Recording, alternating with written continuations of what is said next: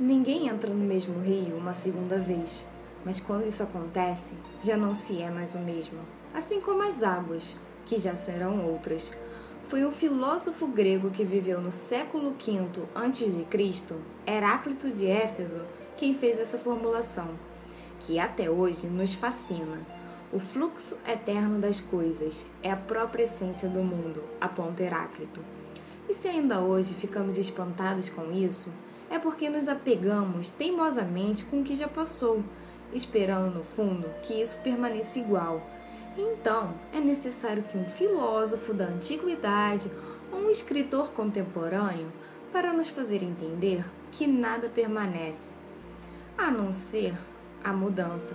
O mais importante e bonito do mundo é isso, que as pessoas não são sempre iguais, ainda não foram terminadas, mas que elas vão sempre mudando, afinam ou desafinam. Verdade maior.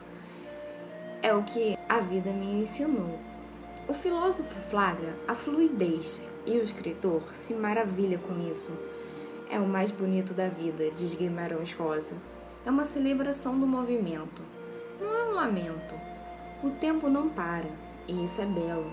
A única coisa que permanece igual é a vida que continua passando.